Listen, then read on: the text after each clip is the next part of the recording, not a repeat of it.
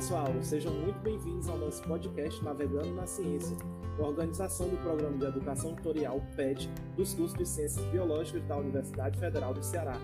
Esse podcast tem como objetivo trazer um pouco para todas as pessoas sobre as três grandes áreas das ciências biológicas: meio ambiente, saúde e biotecnologia. Não esqueça de seguir nossas redes sociais, PetBiologiaUFC no Instagram e nossa página Pet Biologia UFC no Facebook.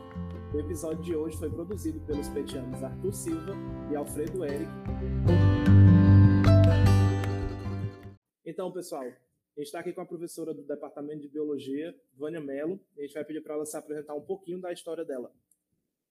Boa tarde, Arthur. Boa tarde, Alfredo. Obrigada pelo convite. É um prazer enorme estar aqui com vocês. Né? Eu sou a professora Vânia Mello, do Departamento de Biologia da Universidade Federal de Ceará e coordeno o Laboratório de Ecologia Microbiana e Biotecnologia.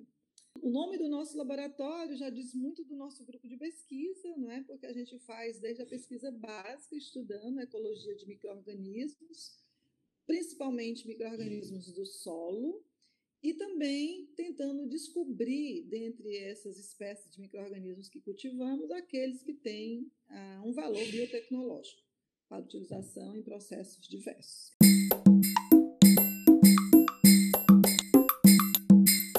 Então, professora, a senhora acabou de falar sobre os projetos que vocês trabalham no laboratório. Quais são as áreas que eles abordam? Bom, na área de biotecnologia, a gente trabalha na área de biotecnologia ambiental, né, principalmente tratando de biorremediação de ambientes contaminados, principalmente com hidrocarbonetos.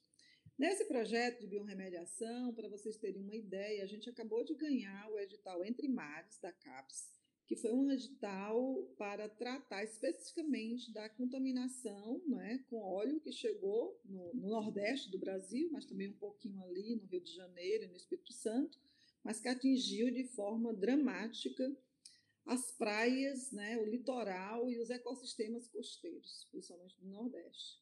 Aqui no Ceará, nós tivemos um volume significativo de óleo né, em todo o nosso litoral. Tivemos também contaminação de manguezais, de costões rochosos, e esse óleo ele impregnou né, desde os seres vivos, que, né, que a grande mídia divulgou, animais que morreram, né, até o solo a, e, e água e, e rochas. Né? Então, o que é que a gente está fazendo nesse projeto? O que é um projeto de biotecnologia para tratar uma contaminação dessa? Então, a gente viu também na mídia, né, pela mídia divulgou que o óleo ele é removido, aquela fração grosseira, né, aqueles tapetes de óleo, eles foram removidos, mas ali o ambiente já foi alterado, né? É, o, o microbioma do solo, da areia de praia, da água, a, da, da, plantinha do manguezal, né, do sedimento do manguezal, isso daí já sofreu danos que a gente está começando agora a analisar. Então, o que, que a gente faz? A gente vai nesses locais, coleta essas amostras, estuda esses micro-organismos lá, aquelas comunidades, usando a única ferramenta que nos possibilita dizer como é que está o status daquelas comunidades, que é o ferramentas de metagenômica, e aí sequenciamos essas coleções e temos então o status do que eu estou especificamente tratando com sedimentos de manguezal que foram atingidos. Eu tenho dados pretéritos dos manguezais do Ceará. De todos os manguezais do Ceará, nós já temos né, estudo dessas comunidades. Então a gente vai comparando e vai vendo o que foi que alterou, quais foram os grupos que sumiram, que aumentaram, que desapareceram, né? Então a gente vai vendo isso daí, porque a partir dessa informação desses grupos, nós temos noção do funcionamento daquele ecossistema, que é feito principalmente pelos grupos microbianos. E aí a gente diz o quão alterado ou quão dramático foi esse acidente. Aí onde é que entra a biotecnologia? Todo, todo trabalho, todo projeto de biotecnologia, ele precisa desse conhecimento básico. É aquela coisa de você chegar na área e fazer o diagnóstico. Quando uma pessoa está doente, ele vai no médico, o médico faz, pede os exames para dar um diagnóstico. Com aquele diagnóstico, o médico vai passar o tratamento. Que tipo de medicamento você vai tomar depois que ele tem um diagnóstico? Pois muito bem, eu estou nesse momento concluindo esse diagnóstico dos danos causados, das alterações nas comunidades microbianas das áreas de manguezal. Feito isso, eu agora vou saber qual é o tipo de tratamento. Então, em biotecnologia, na área de biorremediação, nós podemos fazer distintas, de distintas maneiras esse tratamento de um ambiente. A gente pode fazer uma aumentar os grupos microbianos que nós queremos que acelere a degradação dos resíduos contaminantes, que aí também eu só sei que tem resíduos, porque isso a gente acopla com as análises químicas dessas amostras ambientais. E aí nós temos os colegas fazendo essas análises químicas, vários colegas do Labomais estão trabalhando nisso, coordenado pelo professor Rivelino, principalmente. Daí a gente fica conhecendo quais são esses resíduos. Então, a gente pode dizer assim: ah, aqui eu tenho resíduo de um hidrocarboneto aromático, quais são os grupos de bactérias que podem é, metabolizar esses hidrocarbonetos mais rapidamente. Então, eu posso estimular populações de bactéria naquela comunidade. Se ela não estiver presente, ou se ela estiver presente as populações dela, delas em concentrações muito baixas, eu posso aumentar essas concentrações, fazendo o que nós chamamos de bioaumento. Então, eu posso fazer o bioestímulo, dando nutrientes para que elas próprias se desenvolvam e comecem a metabolizar esses resíduos, ou eu posso fazer um bioaumento, colocando ali, né, bactérias que eu isolei do ambiente, multipliquei no laboratório e devolvo para o ambiente. Entendeu? Então, isso é o bioaumento. Eu posso, dependendo de uma situação, no caso de areia de praia com resíduos de contaminantes, eu posso escavar essa areia, levar para um sistema ex situ, por exemplo, como se eu fosse fazer uma compostagem, e tratar fora e depois voltar para o ambiente.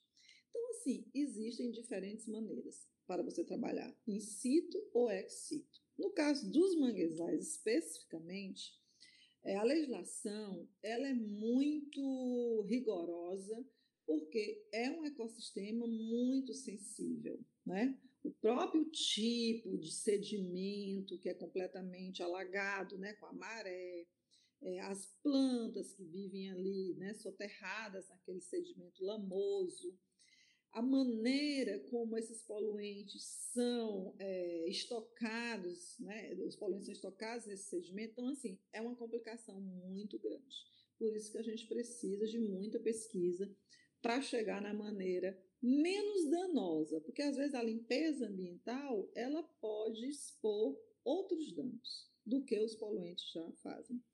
E aí tem então uma máxima em ecologia ambiental, né, em ecologia microbiana, que é atenuação natural. Olha, não existe tecnologia para limpar. Qual o que é o correto fazer? Deixar lá a natureza se recuperar e proteger aquela área de novos acidentes. Então isso é atenuação natural, que é inclusive visto tecnologicamente. Qual é o seu processo que você está fazendo? Atenuação natural monitorada. Pronto, eu vou só ficar monitorando. O poluente está desaparecendo, agora eu estou tempo protegendo, né? Então, o que é uma coisa muito importante na área de biotecnologia ambiental, no caso, por exemplo, de derramamentos de óleo, é que ele não chegue na zona costeira, é que a gente já trate ele lá dentro, né, na hora, lá, derramou do navio, foi o poço, como tivemos lá no Golfo do México, né? Se partiu lá e precisa e ficou vazando. Então, assim, você é como se eu precisasse, literalmente, lá no Golfo do México, a gente via, né, no fundo do mar as imagens, né, aquela coisa jorrando óleo, eu tenho que fechar essa torneira, mais ou menos assim, eu tenho que tapar esse poço, esse reservatório ou no caso do derramamento de um navio, que as ondas naturalmente vão trazer esse óleo aqui para a superfície, então, para a zona costeira. Então, o que é que eu faço? Barrar que o óleo chegue na zona costeira. Para isso, literalmente são usadas barreiras de contenção, que são artefatos né, construídos de, com polímeros especiais.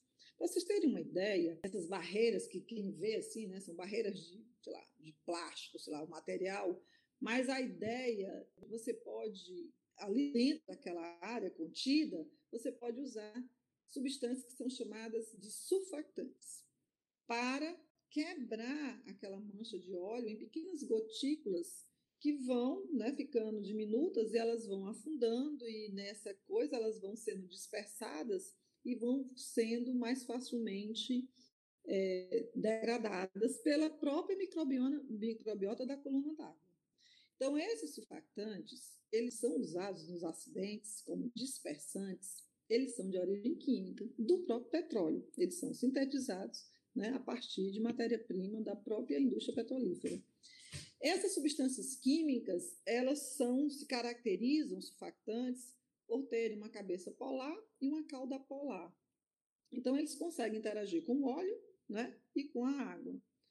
Pois muito bem, as bactérias, as plantas, alguns animais, inclusive nós, produzimos também surfactantes. E aí nós chamamos essas moléculas de biosurfactantes. E o nosso grupo, ele tem uma grande experiência no isolamento, caracterização e transformação dessas moléculas em produtos biotecnológicos. Nesse projeto especificamente, nós temos como principal parceiro a Petrobras, que tem demanda para os absfactantes em toda a cadeia petrolífera, desde tirar o, o petróleo do reservatório, onde eles injetam surfactantes para emulsionar, emulsificar, fluidificar o óleo, soltar o óleo da rocha, tem vários processos né, é, aí envolvidos mas eles injetam surfactantes químicos. E de um certo tempo para cá, nós, biólogos, né, até pelo nosso trabalho, pelas nossas pesquisas, né, que tem mostrado para a sociedade como a gente tem que diminuir os impactos ambientais, então as indústrias estão tentando substituir os surfactantes químicos, ou pelo menos diminuir o uso, com biosurfactantes. E aí que nós entramos, né? Então, desde 2012, nós já estamos em 2020, né? É, que nós trabalhamos com a Petrobras em dois projetos, né? não foi seguidamente, tivemos aí os períodos né, entre um projeto e outro, e nós trabalhamos então com essas bactérias, produzindo surfactantes, e hoje nós estamos terminando um projeto agora em 2020, é, nós temos que nós chamamos de candidatas. Candidatas dentro de uma triagem que fizemos de né, mais de 200 cepas, temos, acho que no meu laboratório, mais de 2 mil cepas. E dentre isso, nós chegamos a três candidatas, né, que podem ser perfeitamente utilizadas nesses processos. Então, a Petrobras tem interesse desde tirar o óleo, depois, quando esse óleo sai, como é jogado água no reservatório, sai uma emulsão de água com óleo. Eles têm que separar o óleo dessa água. Então, você usa surfactantes aí também. Depois, no processamento, então, é, é em toda a cadeia. E, inclusive, ela usa nos próprios acidentes que ela causa. Por exemplo, né, na hora do derramamento de óleo, ela usa como dispersante, ela usa para limpeza de tanques de armazenamento, nos pipelines que transportam né, o, o, petróleo. Então, assim, tem grandes aplicações. Então, isso é biotecnologia a partir de, um, de produtos de origem bacteriana. Pode ser também de fungos, mas especificamente no meu laboratório nós trabalhamos com biosfactantes de bactérias. Bilhões de anos. Então, você imagina o tempo evolutivo que eles têm na nossa frente, né? então esse conhecimento que eles acumularam de tentativas e que, que a seleção né, deixou agora de presente para o planeta atual. Né? Então, assim, de, de rotas metabólicas, de produtos, de tudo. Então, quando a gente não pode mais prescindir, isso é no nosso dia a dia, para as pessoas entenderem desde um sabão biodegradável a, a um plástico biodegradável na sua lixeira, aos orgânicos produzidos, aos probióticos, né, para melhorar o tempo de prateleira dos produtos, a fontes é, renováveis de energias não, não fósseis, as roupas, né, que protegem contra a UV, que está aí a camada de ozônio desaparecendo. Então, eu acho que esses produtos eles já são realidade. A biotecnologia ela é tão incrível que os micro-organismos eles são usados até nos Estados Unidos, por exemplo, né, já tem pesquisa mostrando até na hora que você vai construir a sua casa, ou o seu apartamento, ou um hospital. Quais são os micro-organismos que você, como você vai construir, isso é, isso é uso de micro-organismos na arquitetura.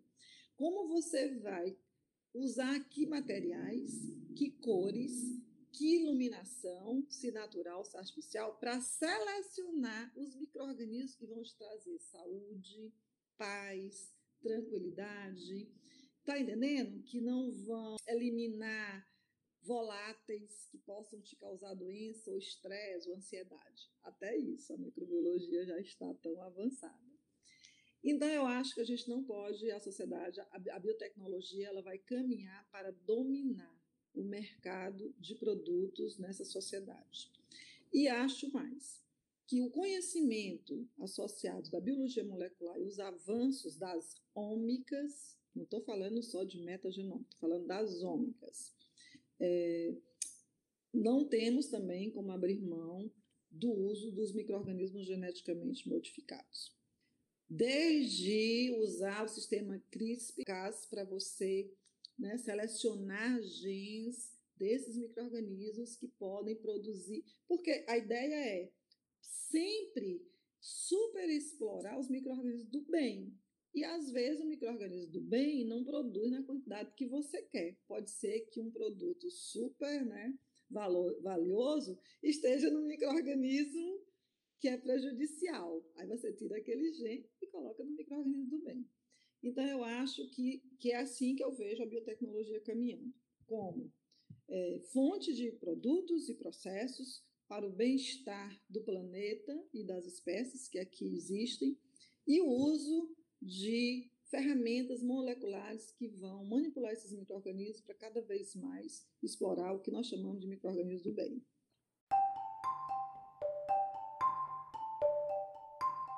Muito bom, professora. E vale ressaltar nesse meio que é essencial o investimento na ciência, justamente para a gente conseguir esses avanços e conseguir fazer com que a gente consiga ser cada vez mais resiliente né, no mundo é por isso que a ciência é crucial nesse aspecto. Lembrando também que nós somos seres que estamos convivendo há muito tempo com outros seres vivos, sendo esses os micro-organismos. Então lembrar que o ser humano ele não é um ser vivo fora a parte. Não somos nós que vivemos em uma cidade isolado de tudo. Nós fazemos parte da natureza. O seu corpo é um microbioma que carrega o seu corpo. Então, como dizer isso para as pessoas? Não vão acreditar, não é? Que a vacina vai te proteger, que o soro pode te proteger. Isso tudo é muito, não é? É muito inatingível para algumas pessoas, né? Então, o que você disse é a pura realidade. A gente só vai conseguir mudar essa realidade com ciência, com educação. Quanto mais crianças, né, nascem, têm acesso a estudo, estudo de qualidade, e começa a experimentação desde cedo, desde a escola, lá no ensino fundamental, no ensino médio, nas universidades, tudo, as pessoas vão tendo essa consciência do seu papel no planeta e de que esse papel é muito pequeno, que a gente só está aqui a um milionésiomozinho de segundo, que a gente está aqui enquanto esses micro-organismos estão em todos os lugares.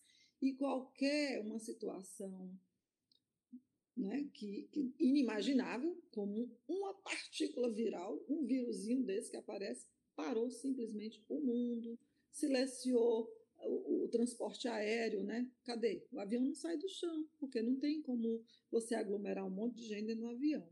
Imagina um vírus. E quantas espécies de vírus que tem por aí, né?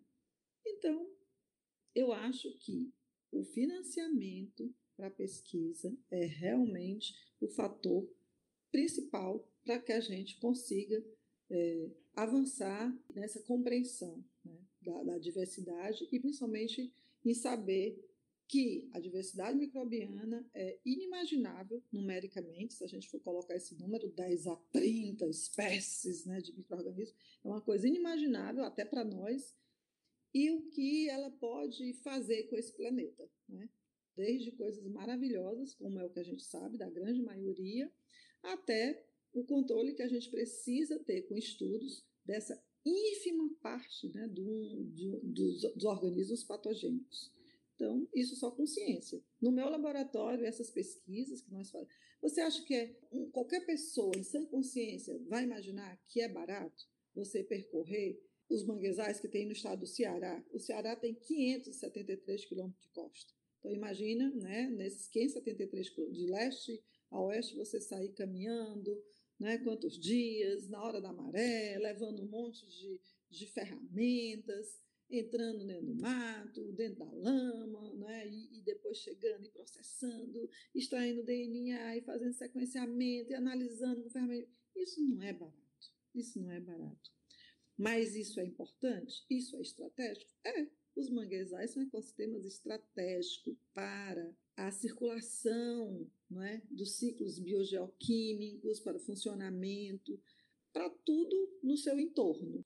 A fonte ali, berçário ali de espécies marinhas importantes que vão nos alimentar depois. O peixinho que você come, que comeu lá o moluscozinho, o camarãozinho que estava lá dentro do berçário, lá no berçário lá do manguezal. Então, assim, isso as pessoas só têm com investimento para que a gente mostre para elas que é assim que acontece. É, muito bom. E se tratando de investimento, entra também a parte da divulgação, onde nós podemos saber o resultado dessas pesquisas.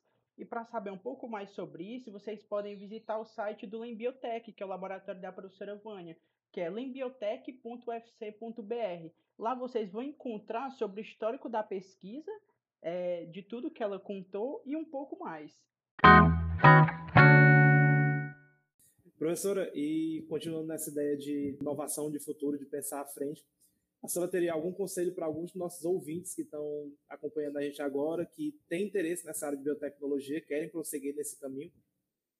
Eu gostaria primeiro de dizer que sim, é importante essa divulgação científica, esse trabalho de vocês, eu quero parabenizar muito porque senão como é que as pessoas vão saber, né? O que é que a gente faz lá no Lembiotec, onde fica o Lembiotec, quem financia as pesquisas do Lembiotec, o potencial dos resultados das nossas pesquisas que está gerando emprego, né? Meus alunos estão conseguindo trabalhar na área.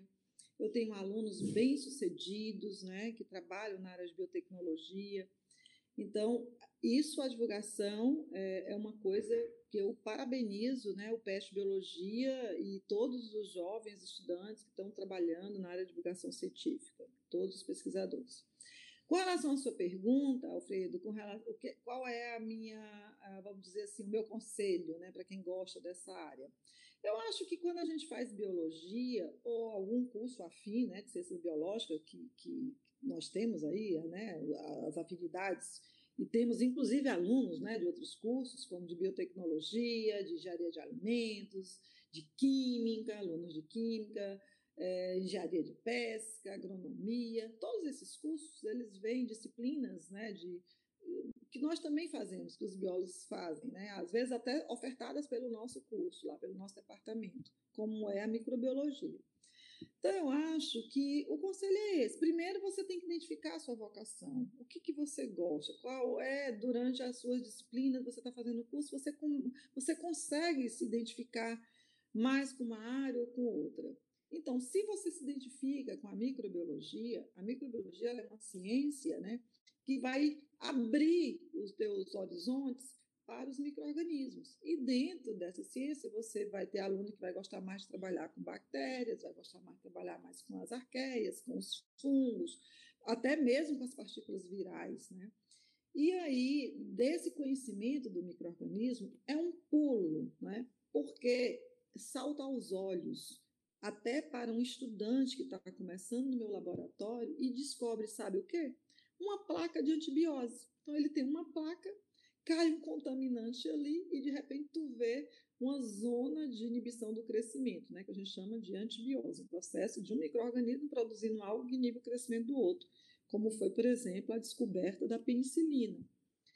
Então, é, ele já fica deslumbrado observando aquilo ali. Dali é uma questão só do interesse dele. Então, quão curioso ele é para saber o que é que está ali formando aquele halo de inibição. E descobrir, por exemplo, um novo antibiótico, nesse caso, ou uma nova enzima, ou uma substância que tem atividade é, antitumoral. Os alunos, é, eles têm que ter, além dessa curiosidade natural, a capacidade de ver e enxergar. Eu sempre guardo esse exemplo e aprendi isso ouvindo de um professor meu de genética no departamento. Muito anos atrás, quando nem vou dizer quanto tempo. Aí ele dizia que todo mundo né, que tem uma visão perfeita consegue ver as coisas. Mas enxergar é aquilo que você, um aluno chega e diz assim: Olha, professor, o shaker tinha um Erlenmeyer com a cultura no agitador, que a gente chama de um shaker no laboratório. Estava lá, faltou energia. Quando faltou energia, o agitador parou e criou um biofilme na superfície daquela cultura. Assim, uma coisa impressionante. Então, você vai ter um aluno que vai dizer assim: olha, estragou né, a minha cultura, eu perdi a cultura. E vai lá e autoclava para matar aquela cultura e começar tudo de novo. E tem outro que vai chegar e vai dizer assim: o que será isso aqui, né? O que é que tem nesse biofilme? Nossa, olha isso aqui, a gente consegue pegar essa uma nata espessa e vai ver é rico em um polímero, né? Ou, ou polímeros, né? Polissacarídeos, vamos dizer assim, raros. E esses polissacarídeos raros, eles têm um monte de, de propriedades, né? Desde você é, utilizá-los, por exemplo, né, como mesmo substrato para várias coisas, como atividades biológicas né, importantes, anti-inflamatórias, antitumorais. Então, essa foi a diferença entre o aluno que viu e o aluno que enxergou uma possibilidade. Então, a biotecnologia, né, o meu conselho para essa área é que, que o estudante fique atento. Atento. O melhor, você vai caminhando né, no campus e observou uma cor diferente né, numa planta, observou um, um cheiro diferente. Então, são todos os sinais que a natureza te dá e que pode te levar à descoberta de algo valioso. Os ninhos de espumas, que a minha colega professora Denise Issa trabalha, ela começou a trabalhar com eles quando estudantes, como vocês de graduação, na biologia. E como é que ela começou a trabalhar com isso? O professor Paulo Cascon, que é nosso professor de zoologia, chegou do campo, onde ele tinha ido coletar as, os ninhos de espumas das rãs que ele trabalha, né? O professor Paulo trabalha com esses anfíbios. E ele passando então com aquele ninho em um balde, ele disse: Olha só, Vânia, olha isso aqui. Eu disse: O que é isso, Paulo? Isso aqui é um ninho de uma rã, uma rã que acontece aqui no Ceará. E a Denise estava assim na bancada. E eu disse assim: Denise, pega aqui. Aí peguei um pouquinho né, lá da, da amostra daquele ninho que é uma coisa, é, é, como se fosse uma espuma mesmo, é uma espuma, né? Então, assim, para quem nunca viu um ninho de rã, imagina uma clara de ovo, assim, batida, né, bem densa. E a Denise pegou um pouco daquela amostra e pingou um reagente que detecta proteína no meio, que é reagente que chama reagente Bradford. Quando ela pingou no olho mesmo, ali um pouquinho no tubo de ensaio, aquela amostra ficou roxa, de um azul quase um roxo mostrando que ali tinha proteína. E eu disse: Minha nossa, que coisa impressionante, Paulo, nossa, isso é cheio de proteína. Isso é produzido por essa ranzinha. E foi assim que começou a história científica da professora Denise Issa de vocês. Ela então foi estudar essas proteínas e, para nossa surpresa, ela encontrou proteínas novas, novas estruturas, quando ela fez a cristalografia. Ela foi para fora, foi lá né, para a Áustria para fazer estudos sofisticados que nós não tínhamos condições de fazer aqui na época e descobriu proteínas novas, proteínas que são importantes na construção desse ninho. E isso aí tem uma série de aplicações biotecnológicas, né, é, do uso dessas proteínas, que nós também temos projeto nisso, que ainda ainda está sendo mantido sob sigilo, mas que né, derivou aí muitas coisas. Então é só para vocês verem, né? A diferença entre você ver e enxergar. Então você enxerga uma possibilidade e vai é, com incentivo estudar e pode te levar então a novas descobertas.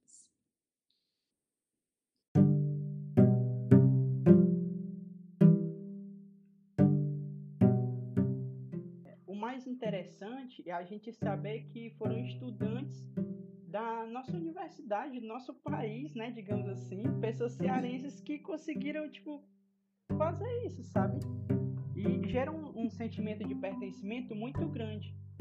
Saber disso e torna cada vez mais próximo a gente conseguir enxergar essa realidade que é capaz da gente enxergar, não somente ver, mas como enxergar, como a Sarah falou. É, eu, eu também gosto muito dessa sensação, né, de pertencimento, de dizer assim, poxa vida, né, a gente não precisa ir para longe, a gente está aqui no Ceará, é uma universidade no Nordeste, uma universidade que vem se destacando pelas boas pesquisas que faz.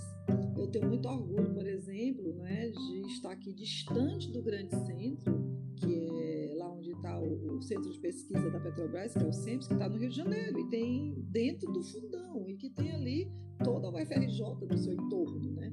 E, obviamente, com os pesquisadores do Departamento de Química, do Instituto de Biologia, lá trabalhando com eles. E a gente está aqui distante e trabalhando do mesmo jeito, e tendo resultados, sendo reconhecidos, gerando produtos, gerando patentes para a universidade, né? É, esse projeto é, da Denise, da, das espumas de RAM, né, nós vamos ter como um dos produtos uma patente.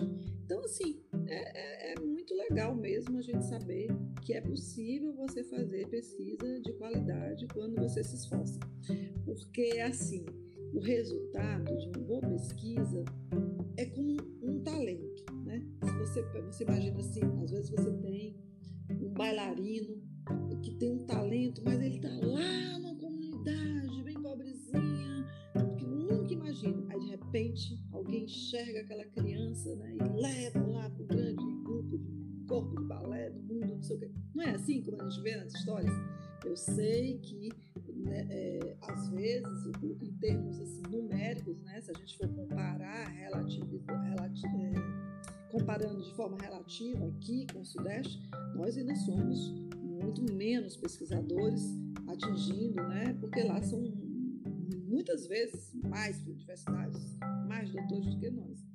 Mas a gente está conseguindo fazer essas coisas. E o trabalho aparece, e o financiamento chega, e, e a gente acaba, sabe, abrindo né, é, essa possibilidade e levando junto estudantes e outras pessoas. Então, eu já estou lá mais perto né, de, de encerrar minha carreira é, de, de, trabalho, né, já tenho 30 anos de universidade, mas está aí já a Denise continuando e outros estudantes que ela está formando. Então, isso é muito bacana. Né? Aqui, as nossas condições.